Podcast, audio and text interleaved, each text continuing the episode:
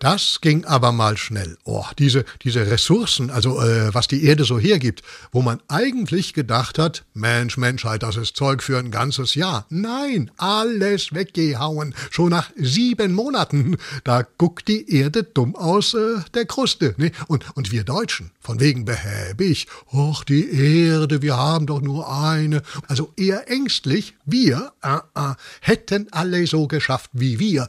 Da, dann wären wir nicht erst nach sieben nein, schon nach vier Monaten wären wir mit der Erde durch gewesen. Haha, Erdüberlastungstag, lalalala.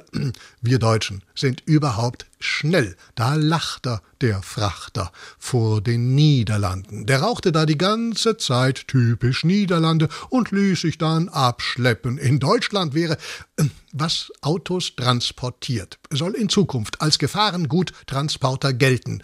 Autos selbst sind ja Gefahrenguttransporter, denn sie transportieren Menschen und die sind eine Gefahr. Ach komm, nächstes Thema. Hoppla, ne, schnell, gell? So schnell sind wir Deutschen. Mhm.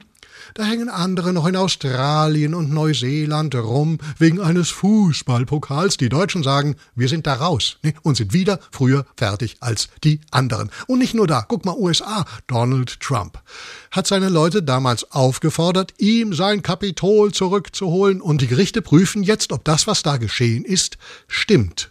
Äh, das dauert. Nee, bei uns wäre der Mann schon längst äh, Präsident. Ah, nein, höchstens beim Deutschen Fußballbund. Ach ja, ja, ja, äh, es war eine Pleite, aber jetzt haben halt auch mal die Frauen einen Matchplan nicht, äh, weil sie.